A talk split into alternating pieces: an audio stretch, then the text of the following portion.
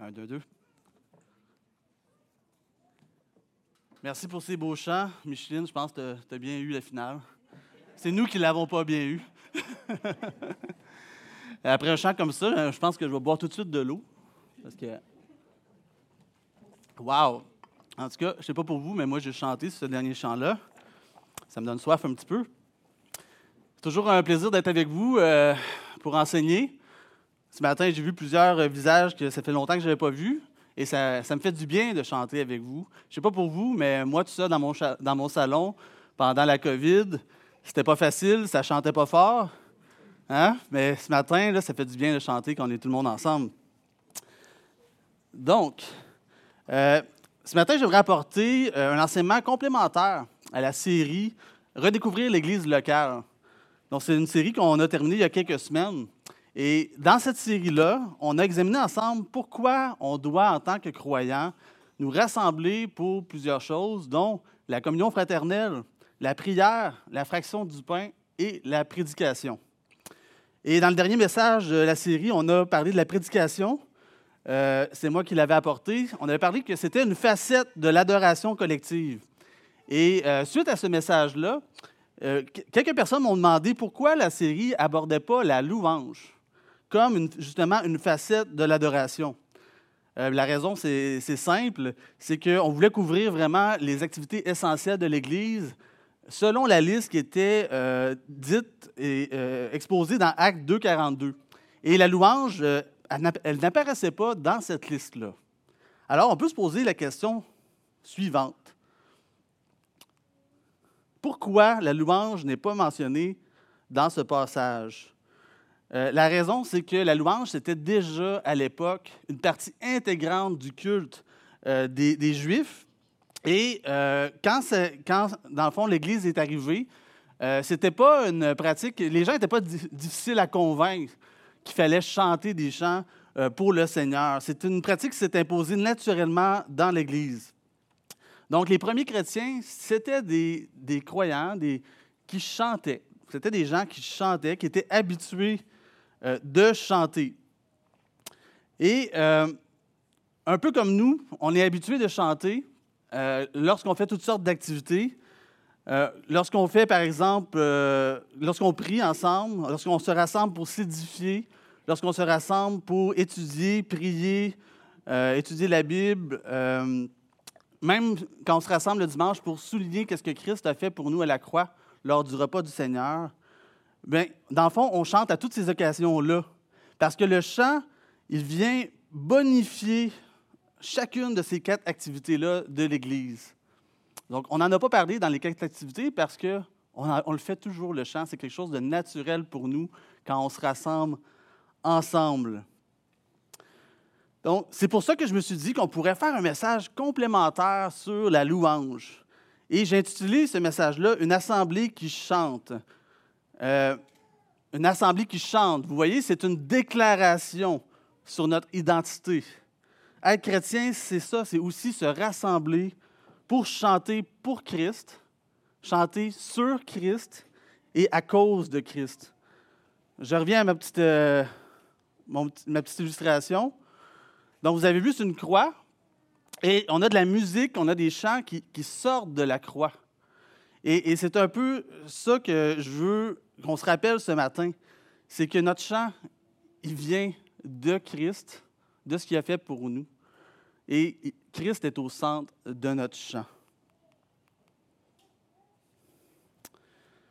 Euh, donc, le message de ce matin se base principalement sur les passages de Colossiens 3.16 et Éphésiens 5.19. Donc, on va commencer par lire ces deux passages-là ensemble. Colossiens 3.16. Que la parole de Christ demeure en vous dans toute sa richesse. Instruisez-vous et exhortez-vous les uns les autres en toute sagesse par des psaumes, par des hymnes, par des cantiques spirituels, chantant à Dieu dans vos cœurs en vertu de la grâce. Éphésiens 5, 19. Entretenez-vous par des psaumes, par des hymnes et par des cantiques spirituels, chantant et célébrant de tout votre cœur les louanges du Seigneur. Donc, pour ceux qui ne savent pas, euh, moi, j'ai grandi dans une église euh, chrétienne, dans une église, dans une famille chrétienne, et j'ai eu le privilège d'entendre des chants pendant tout mon, tout mon jeune âge. Et j'ai appris beaucoup sur Dieu à travers ces chants-là. Et j'ai appris sur la profondeur de son amour pour moi, pour l'humanité. Et à travers toutes ces années dans l'Église, j'ai vu évoluer la musique chrétienne. Et j'ai entendu toutes sortes de réflexions sur la louange. Mais quand on y pensait bien, euh, ces questions-là, quand elles étaient abordées, elles tournaient souvent autour des mêmes problématiques. Euh, par exemple, quel style de chant est préférable pour le culte? Euh, combien de temps devrions-nous allouer au chant? Quel instrument devrions-nous utiliser? Et toutes, toutes sortes de questions comme ça. Ce que j'ai remarqué, c'est que les réponses des gens étaient bien plus des opinions personnelles que des vraies solutions à la véritable question qui devrait être posée, qu'on devrait se poser régulièrement. C'est quoi cette question-là? C'est est-ce que mon assemblée chante? Est-ce que, est-ce que je suis une personne qui chante? Et est-ce que mon assemblée chante? Comment va le chant dans notre Église? C'est une question qu'on doit se poser régulièrement parce que c'est un, c'est un, certain indicateur. Et cette question est bien plus difficile à se poser que toutes celles que je vous ai mentionnées tout à l'heure. Toutes les questions qu'on peut se poser sur la musique dans l'Église. Et elle peut nous mettre mal à l'aise. Pourtant, Dieu veut que son Église chante. Et de nos jours, la musique dans l'Église, ben, elle est là. On a vu qu'elle prend une place importante et elle est visible. Mais souvent, on en est venu à minimiser l'importance de chanter ensemble. Et aujourd'hui, dans beaucoup d'églises, justement, le fait que l'Église chante, que les membres chantent, ne semble pas être un facteur important et encore moins le facteur principal pour déterminer si un temps de louange s'est bien déroulé. Dans le fond, que vous chantiez ou que vous ne chantiez pas, on peut, on peut se dire Ah, ben ça a bien été ou ça n'a pas bien été. Mais non, ça devrait être un indicateur que le temps, le temps de louange s'est bien déroulé. Pourtant, la Bible, justement, laisse entendre que chanter est quelque chose d'important pour le peuple de Dieu. Et on va voir pourquoi ce matin. Donc, la Bible, nous présente le peuple de Dieu comme un peuple de chanteurs. Donc, pourquoi c'est important pour le peuple de Dieu? Parce que Dieu nous a créés pour chanter, premièrement. La création de Dieu, dans toute sa beauté, elle évoque le Créateur. Hein. quand on, fait des randonnées ou des choses à l'extérieur, on regarde la création, ça évoque le, Créateur. Et lorsqu'on chante, c'est comme si on se joignait justement, parce qu'on fait partie de la création, c'est comme si on se joignait à la création pour louer celui qui est à son origine. Notre capacité à chanter, c'est merveilleux, c'est extraordinaire, c'est caractéristique des, des, hommes et des femmes, des humains. Et c'est bien plus que le, résultat du hasard, du fait qu'on est des personnes qui sont capables de parler, donc on est capable de chanter. Non, c'est plus que ça. C'est Dieu, en nous créant, il était intentionnel. Il nous a donné cette capacité-là à chanter. Dieu a formé notre cœur de manière à ce qu'il soit touché par le chant et la musique. Il en a fait un moyen pour imprégner les vérités bibliques dans notre cœur. Donc peut-être que vous vous dites ce matin que votre voix, ben, elle n'a rien de spécial, euh, ou même qu'elle n'est pas assez belle pour euh, toucher le cœur de qui que ce soit. Moi, je peux chanter, ça ne va pas toucher personne. Peut-être que vous vous dites ça. Pourtant, Dieu vous a doté de tout le nécessaire qu'il faut pour chanter et désire que vous le fassiez. C'est son désir pour vous. Il désire que vous le fassiez. Il se soucie bien moins de la justesse de votre voix que de votre intégrité, de votre cœur. Le chant des chrétiens prend racine dans le cœur et non sur les lèvres. Et c'est ce qu'on a lu dans Éphésiens 5, 19. Et on va le relire ensemble. Entretenez-vous par des psaumes, par des hymnes et par des cantiques spirituels, chantant et célébrant, comment? De tout votre cœur, les louanges du Seigneur. Dieu chérit chacune de vos voix. On a chacun notre voix et Dieu chérit chacune de vos voix. Le fait que vous chantiez et aussi ce que vous chantez, c'est ça qui fait plaisir à votre Père céleste, pas la qualité de votre voix. Et c'est ce qui est merveilleux dans le chant en assemblée, n'est-ce pas? Parce que Personne n'a besoin de passer une entrevue, une audition pour chanter avec les frères et sœurs dans l'Église. Donc, quand vous êtes arrivé ici, on ne vous a pas dit Bon, mais pour rentrer dans la salle, chantez avec nous, faites-nous une petite audition, on aimerait entendre votre voix. Non, il n'y a pas de ça ici. Tout le monde est, bienvenu à chanter. Tous peuvent et devraient se joindre au chant de l'Assemblée. Donc, si vous ne chantez pas très bien, malgré toutes vos tentatives pour vous améliorer, euh, ne soyez pas gênés par votre voix. Parce qu'on chante dans le but d'encourager. On chante dans le but de louer. Et non pour épater les autres, épater la galerie, recevoir des louanges. Donc, si vous n'avez peut-être pas une voix extraordinaire ce matin ou euh, vous n'êtes peut-être pas satisfait de votre voix, ne soyez pas gênés. Ici, on peut passer par-dessus ça et chanter tout de même.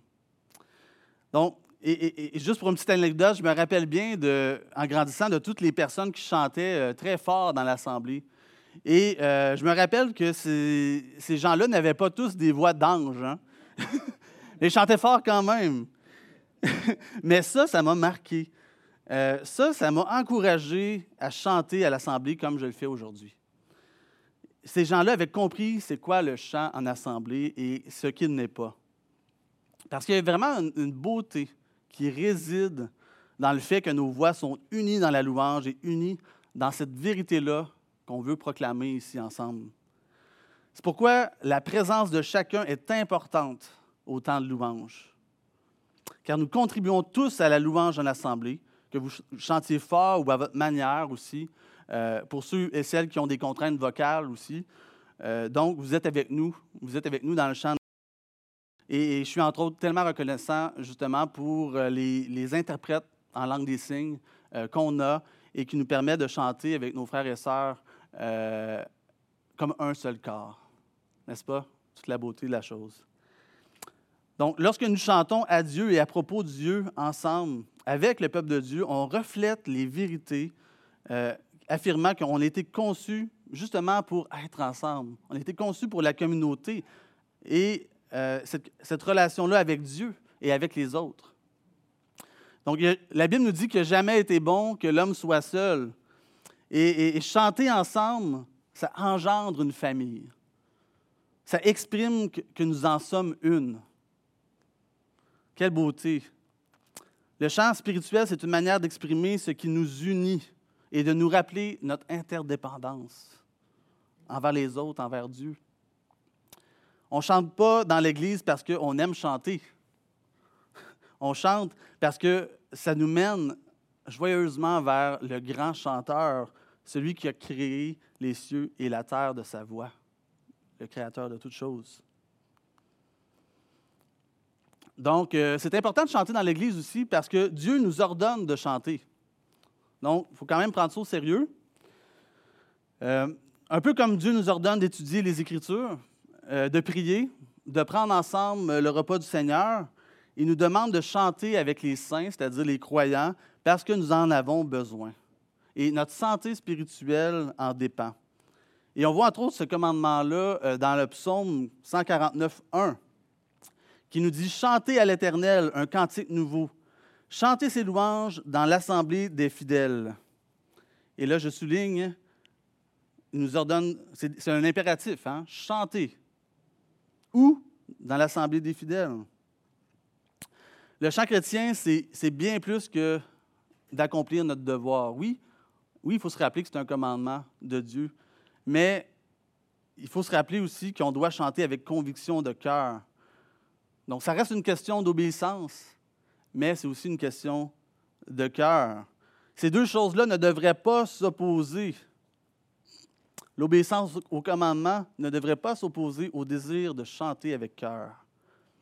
John Newton, qui connaît John Newton ici?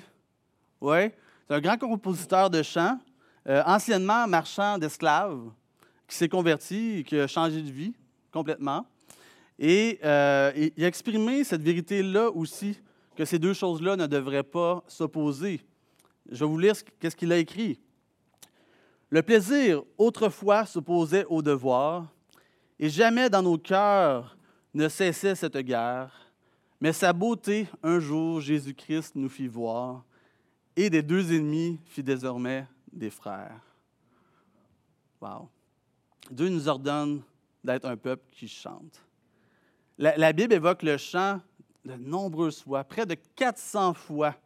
Et au moins 50 de ces fois-là, c'est lié à un commandement. Donc, on ne peut pas ignorer le commandement simplement parce qu'on n'aime pas le style de musique ou les musiciens ou parce qu'on n'est pas d'humeur à chanter.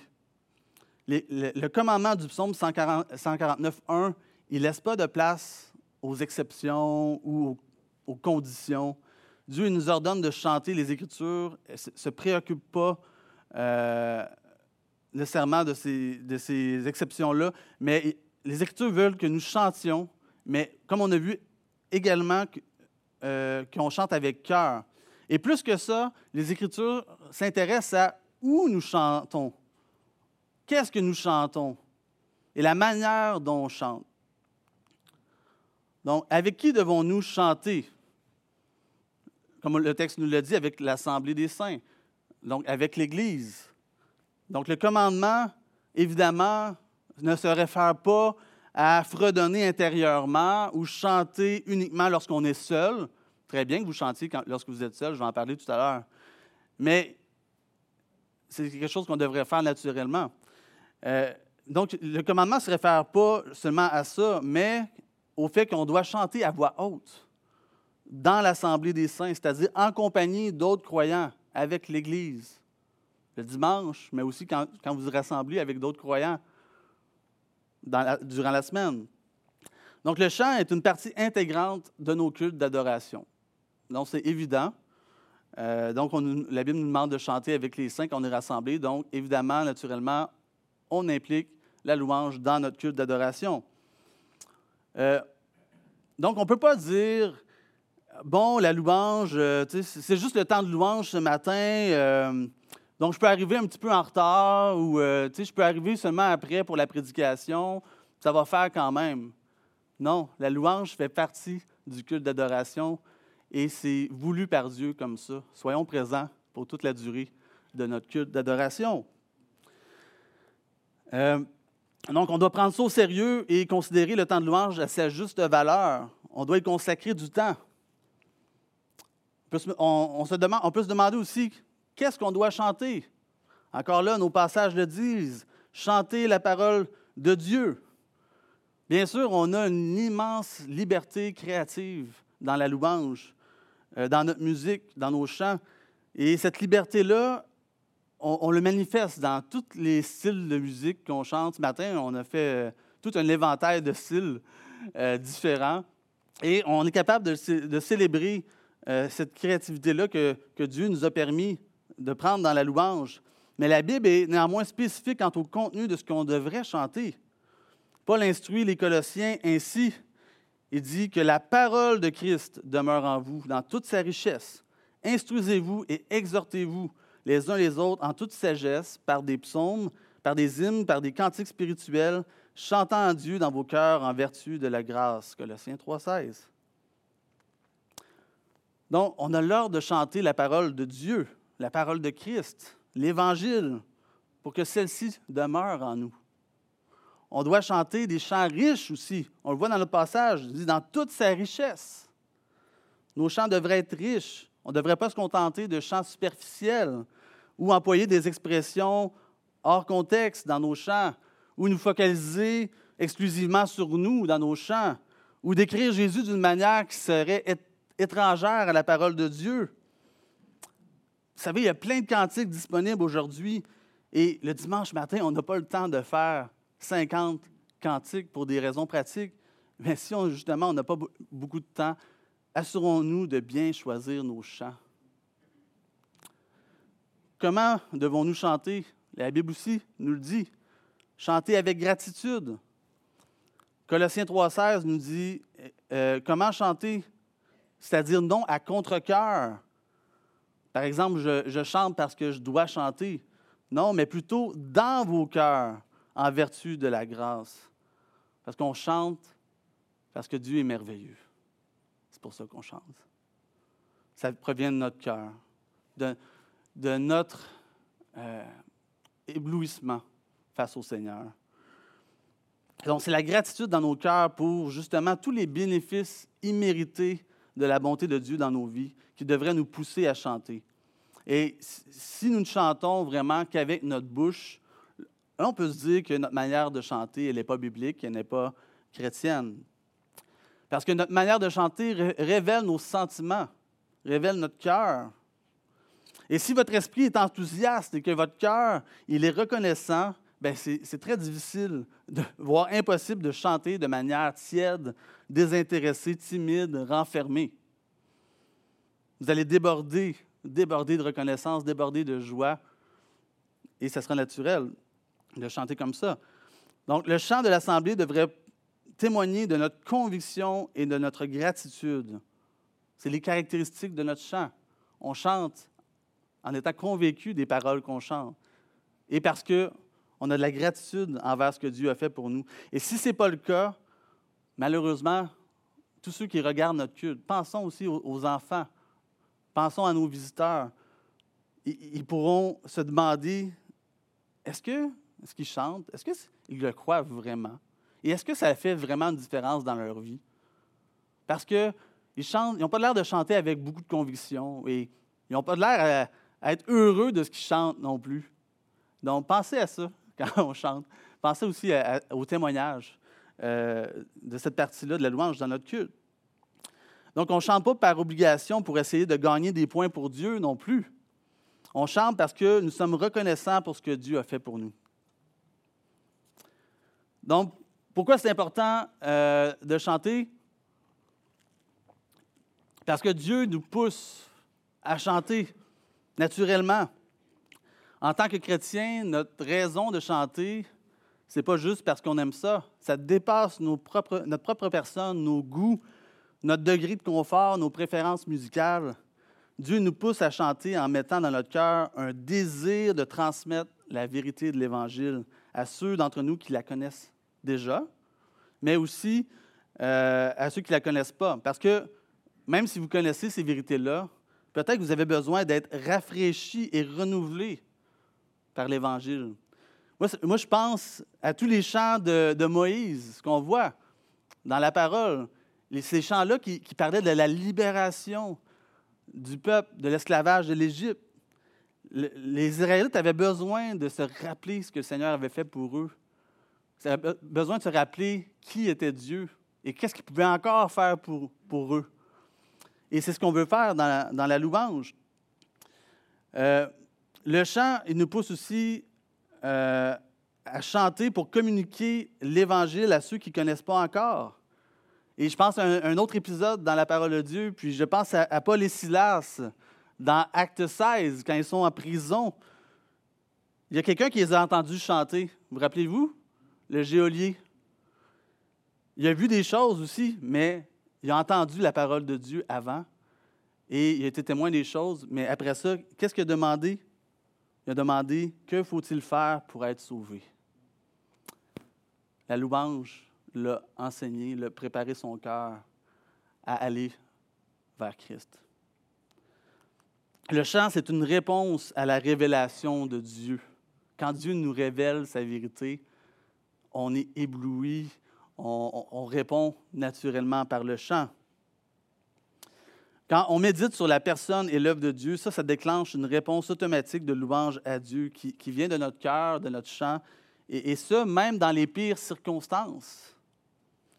Donc ça aussi, c'est un, point important. Le salut rend la joie possible et nous pousse à chanter même lorsque nos circonstances sont défavorables.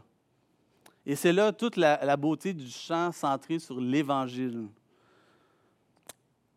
Comme la parole nous dit dans Romains 8, 38, 39, rien ne peut nous séparer de l'amour de Dieu.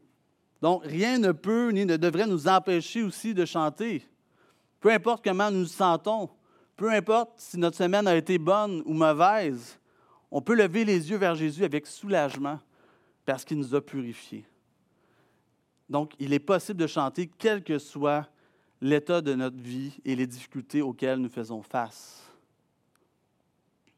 Un chrétien va passer toute sa vie et toute l'éternité aussi à chanter, parce que l'Évangile le pousse à le faire. nous formons un peuple qui, lorsqu'il médite sur l'Évangile, ne peut s'empêcher de le chanter. Pourquoi c'est important de chanter la louange? Parce que Dieu nous nourrit à travers la louange. Notre cœur et notre esprit ont besoin d'une alimentation saine, équilibrée, qui provient de la vérité biblique, afin de nous préparer à affronter la semaine de travail, les temps d'épreuve et chaque saison de notre vie.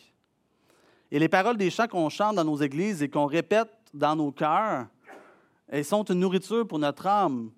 Les chants qu'on chante le dimanche restent avec nous, restent dans notre mémoire. Et comme ça, ils nous façonnent aussi. Ils nous façonnent et ils nous accompagnent. Au fil des siècles, les, membres du peuple de Dieu ont appris les fondements de la foi en grande partie à travers les chants qu'ils ont chantés ensemble. D'ailleurs, avec les enfants, on, en fait beaucoup, hein, des chants pour qu'ils apprennent les vérités. Euh, c'est un, bon moyen qu'ils apprennent, mais pour nous aussi, les adultes aussi, c'est très bon de chanter pour se souvenir des vérités bibliques, d'apprendre plusieurs chants euh, par cœur.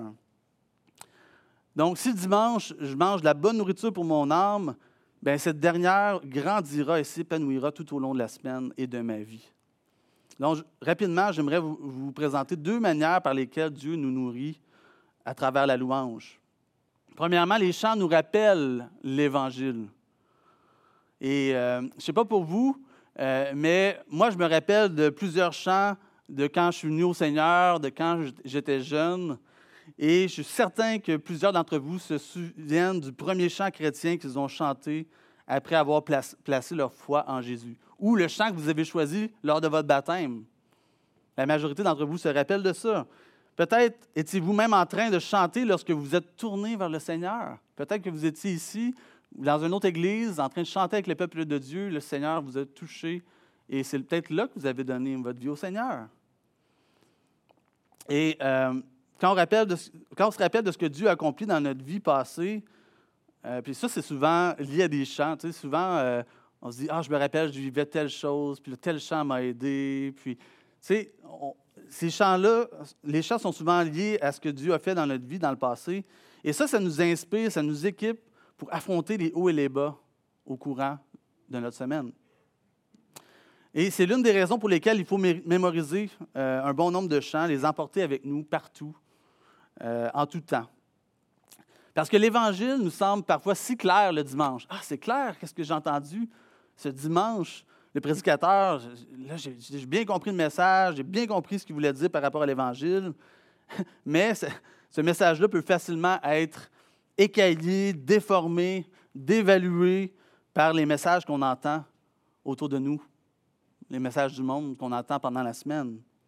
Les chants profonds, ceux qui parlent du Seigneur, nous font entendre la voix véritable qui est au-dessus de toutes les autres. Donc, c'est pour ça que c'est important d'avoir des chants en tête. Parce qu'ils nous soutiennent lorsqu'on manque de courage et euh, lorsque notre foi a besoin d'être affermie. Et ils nous aident aussi à débusquer les mensonges. On entend un message contraire, on se rappelle d'un chant, et là on se dit non, non, c'est pas ça que le Seigneur dit dans la parole. Donc ça, ça nous aide durant notre semaine. Ça nous aide aussi à débusquer les péchés dans notre vie. Ça peut aussi nous donner les mots qu'il faut pour évangéliser, expliquer l'Évangile d'une façon simple à quelqu'un. Ça peut nous donner les mots aussi pour consoler un ami qui fait face à une tragédie. Donc, c'est bien de connaître beaucoup de chants et, même c'est bien d'être capable de chanter avec les autres pour les soutenir. Le contenu de nos chants devrait refléter l'entièreté de l'Évangile. Ne devrait pas se limiter aux chants qui parle de notre vie sur cette terre. Parce que si c'est le cas, on passe à côté de ce qui devrait être notre véritable joie, c'est-à-dire l'espérance du ciel. Il faut, on chante aujourd'hui les chants qui vont nous accompagner dans nos vieux jours. Les chants qui, euh, justement, quand on va voir que notre vie terrestre commence à, glisser entre nos doigts, des chants qui vont élever nos cœurs et, nos yeux vers l'éternité vers et vers notre Seigneur éternel. Donc, vous serez content d'avoir des, beaux chants en tête, justement quand vous allez vivre des moments difficiles ou justement quand le ciel sera beaucoup plus attirant que la vie sur la terre dans vos vieux jours. Les chants, deuxièmement, euh, Dieu nous nourrit à travers la louange parce que les chants contribuent à notre bonne santé spirituelle. Les chants nourrissent l'âme, et ça, c'est un défi à, le relever parce qu'on euh, cherche à être en bonne santé spirituelle. Donc, il faut cultiver une bonne alimentation dans nos chants, dans ce qu'on choisit de chanter régulièrement. Donc, tout simplement, quelques conseils pour choisir les chants que vous écoutez durant la semaine. Euh, privilégiez les chants qui sont chantés à l'Église et qui, sont, qui ont été choisis par vos responsables. Parce qu'on on, analyse les chants qu'on chante, on les choisit intentionnellement. On les choisit en fonction de la saine doctrine aussi et de ce qu'on enseigne ici à l'Église. Donc, privilégiez ces chants-là si possible. Mais dans les autres cas, prenez le temps d'écouter vraiment les paroles des chants. Comparez-les aux Écritures et choisissez des chants qui donnent une vision magnifique de qui est Dieu.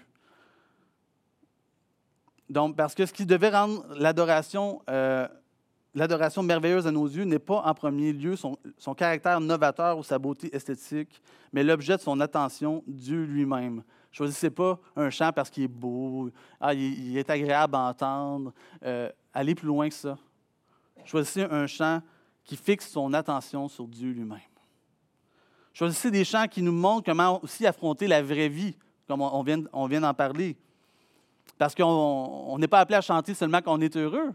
On est à chanter aussi quand on vit des moments difficiles, dans la tristesse, dans les larmes. Chantons aussi pour nos frères et nos sœurs dans ces moments-là où ils vivent des saisons difficiles, où ils, ils sont incapables de chanter eux-mêmes. Chantons pour eux. Chanter peut nous préparer pour toutes les circonstances de la vie et nous soutenir au travers d'elles. Donc, Frères et sœurs, les chants devraient vous aider à vous rappeler durant toute la semaine de ces vérités-là que vous entendez le dimanche. S'ils n'ont aucun effet sur la façon euh, dont vous approchez la vie, s'ils n'ont pas d'effet euh, sur la manière dont vous êtes affermi, s'ils ne vous forment pas, ne vous encouragent pas, ne vous réconfortent pas, alors vous n'avez pas vraiment ouvert ce cadeau de Dieu-là qui vous a donné cette capacité-là à le louer, à chanter, ce cadeau-là, c'est, il faut l'ouvrir. Il ne faut pas juste jouer avec l'emballage et euh, euh, rester en surface. Approfondissez votre vie de louange. Parce que ce cadeau-là, c'est une nourriture aussi pour vous qui est dedans. Une nourriture à la fois pour vous et pour les autres. Et c'est ce qu'on va voir dans notre dernier point ce matin. Donc, Dieu utilise le chant en Église comme un témoignage. L'espérance que nous chantons est pour tous les peuples. C'est une espérance qu'on doit partager. Dwight Moody, euh, c'est un célèbre évangéliste américain. Il a dit ceci Votre chant pourrait servir à sauver une âme. Chantez-le dans la prière, donc en prière. Nos églises locales ne sont pas uniquement des endroits où nous sommes équipés et exhortés à, à témoigner auprès de nos voisins qui ne connaissent pas Christ. Lorsque nous chantons, nous témoignons aussi à nos frères et sœurs, ainsi qu'à ceux qui, peut-être même, qui fréquentent notre Église, mais qui ne croient pas encore.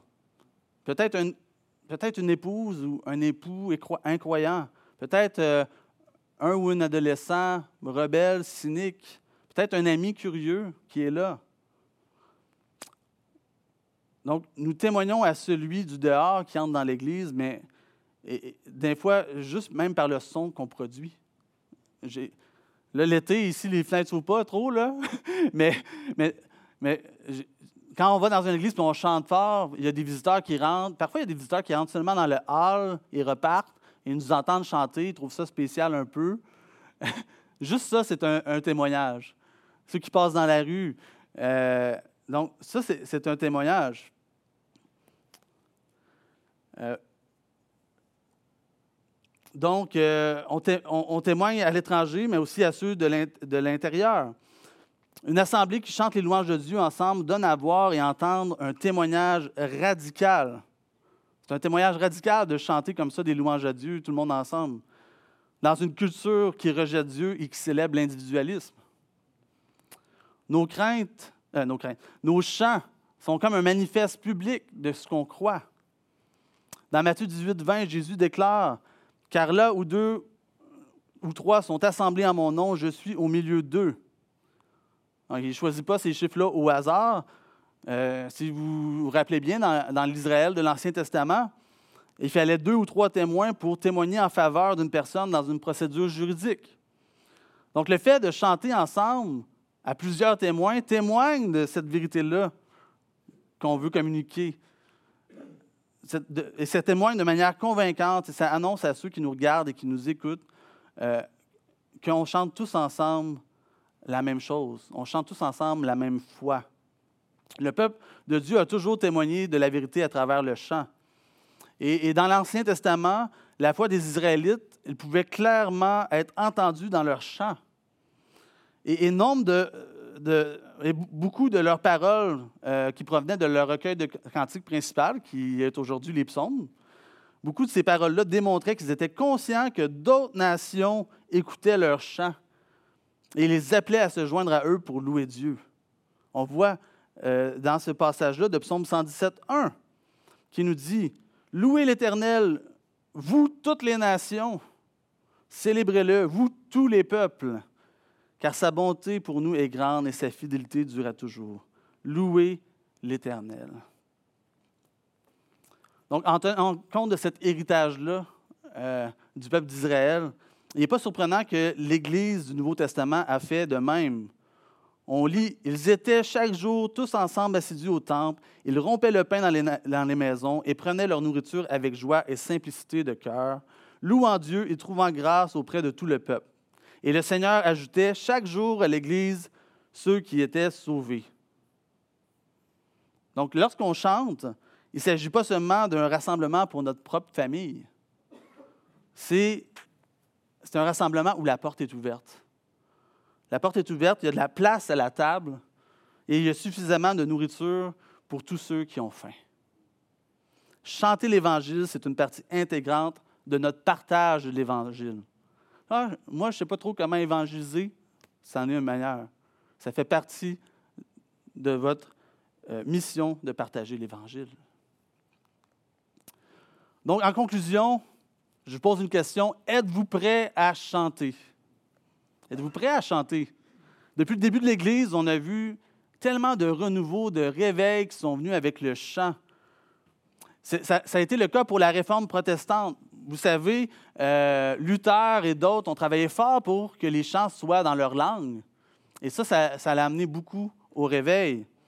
Et on a eu toutes sortes de. On a eu les mouvements avec les réveils britanniques, les réveils américains, où il y avait, pendant une activité d'évangélisation, des chants donc, des chants en assemblée. Euh, Billy Graham, à chaque fois qu'il faisait une croisade d'évangélisation, il appelait les gens à chanter ensemble. Et on a vu des, grands réveils à partir de ça. Ah, donc, si vous êtes un enfant de Dieu ce matin, ne vous privez pas de ce moyen-là de montrer la beauté de Dieu et de son Église.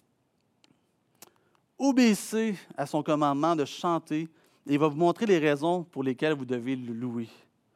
Si vous ne faites pas partie de la famille de Dieu ce matin et que peut-être que vous trouvez ça bizarre, justement, de se rassembler ici, de chanter des louanges à Dieu, contentez-vous pour l'instant d'écouter les chants et vraiment de disposer vos cœurs à accueillir les mots qui viennent de la parole de Dieu.